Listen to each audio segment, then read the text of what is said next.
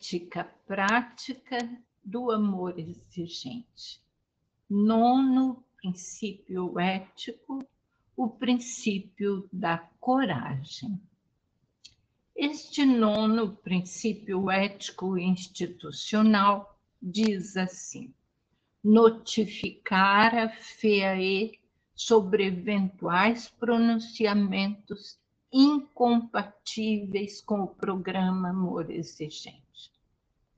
Quando trabalhamos essas virtudes que, de certa forma, implementam, completam a espiritualidade simples e prática que Padre Haroldo nos ensinou e completa os princípios básicos comportamentais trazidos dos Estados Unidos, o que mais me sensibilizava no começo do nosso trabalho eram as tábuas da lei, dadas a Moisés no Monte Sinai.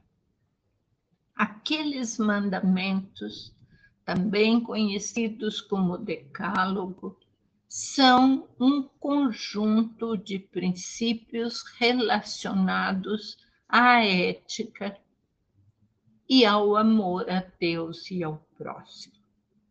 Inspirada por estes princípios e pelo Código de Ética escrito por professor Saulo Montserrat para as comunidades terapêuticas brasileiras, foi que escrevi o Código de Ética do Amor Exigente também. Um ano depois de termos refletido cuidadosamente sobre isso. E conversado e verificado com alguns líderes de diferentes localidades do Brasil, todos eles cientes daquilo que se passava em certos grupos de amor exigente, decidimos, numa Assembleia Geral acontecida na Casa Amarela, onde morava Padre Haroldo, e que era também a sede da FEBRAT, Federação Brasileira de Comunidades Terapêuticas, lá foi aprovado o Código de Ética do AE com o nome de Princípios Éticos. E Segundo o professor Saulo, assim o fizemos para combinar com os doze princípios básicos. Na realidade, para mim, estes foram inspirados nos princípios de amor a Deus e ao próximo. Hoje, aqui estamos usando esses valores desde 1995 com muita assertividade e acreditando que, para prevenção, em seus três níveis prevenção primária ou universal, prevenção secundária ou seletiva, prevenção terciária ou indicada era mesmo o que faltava para o programa Amor Exigente. Sabemos ainda que prevenção se faz sendo ético, vivenciando valores, tendo coerência, desenvolvendo qualidades. E com o objetivo maior de, ao estudar estes princípios, na quarta semana de cada mês, estarmos entendendo a relação entre a vida e a ética prática de um grupo de auto e mútua ajuda. Esse pilar de sustentação do amor exigente é de grande importância. Lá atrás, quando votamos para ter princípios no lugar de termos um outro código de ética, nos parecia que princípios era mais forte, mais amor exigente. Vimos que o AE nos ajudaria de modo mais completo e efetivo, com 12 princípios básicos e com 12 princípios éticos para serem estudados, compreendidos e vividos por todos. Os 12 princípios básicos comportamentais já tinham muita força, mas agora, somados aos 12 princípios éticos, os dois juntos seriam imbatíveis.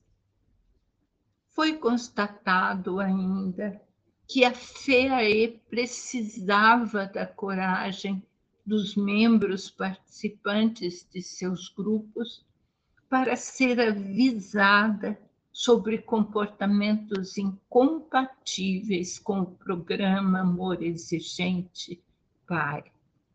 Nesta mesma ocasião, percebemos a necessidade de ter pessoas amigas ligadas ao presidente da FEAE para elas o representarem e poderem estar mais próximas dos grupos, acompanhando-os mais de perto. Foi assim que surgiu nosso sistema de coordenadorias regionais.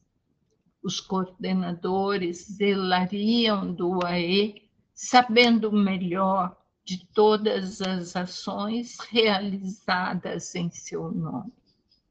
Desta forma, um coordenador regional passa a representar o presidente da FIAE na região dos grupos ligados a ele. Também preocupava a federação preservar a credibilidade e a pureza do programa Amor Exigente, que crescia e precisava de pessoas fortes, cheias de fé, de determinação, para levar em frente com amor e alegria esse trabalho. Para a família, o nono princípio ético ficou partilhar no grupo familiar eventuais situações incompatíveis com sua proposta de vida. É um princípio que precisa com serenidade, mudar o que deve ser mudado e, com coragem, renovar o que precisa de renovação. Estudando, questionando, refletindo sobre isso, imagine você, se até numa instituição nós nos sentimos traídos com atitudes de independência e falta de comunicação direta com aqueles que respondem pela instituição ou que a representam. Já imaginou se isso acontecesse em nossa própria casa? Não escondam um do outro situações ou fatos que ocorrem dentro de suas famílias, independentemente da importância ou da insignificância do que está em jogo. No amor existente, no renascimento para uma nova vida, a honestidade e a confiabilidade são e serão sempre qualidades absolutas.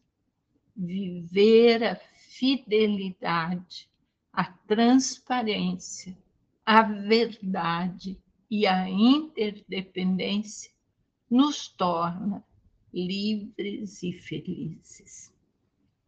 Já na comunidade, o nono princípio ético é conhecer e respeitar o histórico da comunidade, além de promover seu desenvolvimento local e autossustentável. O que nos torna responsáveis por ser presentes e atuantes onde estamos inseridos. Ao longo da história do amor exigente, foram selecionados, portanto, doze comportamentos éticos que podemos e devemos ter a capacidade de obedecer. E isso só acontecerá a partir de uma profunda reflexão que nos leve à decisão de viver o programa no qual acreditamos e nos propusemos a servir. Aprendemos que as circunstâncias externas afetam muito menos as pessoas do que o que elas trazem dentro de si mesmas. Mudar as crenças vivendo novos comportamentos e agir segundo os valores e virtudes defendidos pelo AE, salva vidas e faz surgir novas pessoas. Viva os doze princípios éticos do amor exigente. Com amor, Dona Mara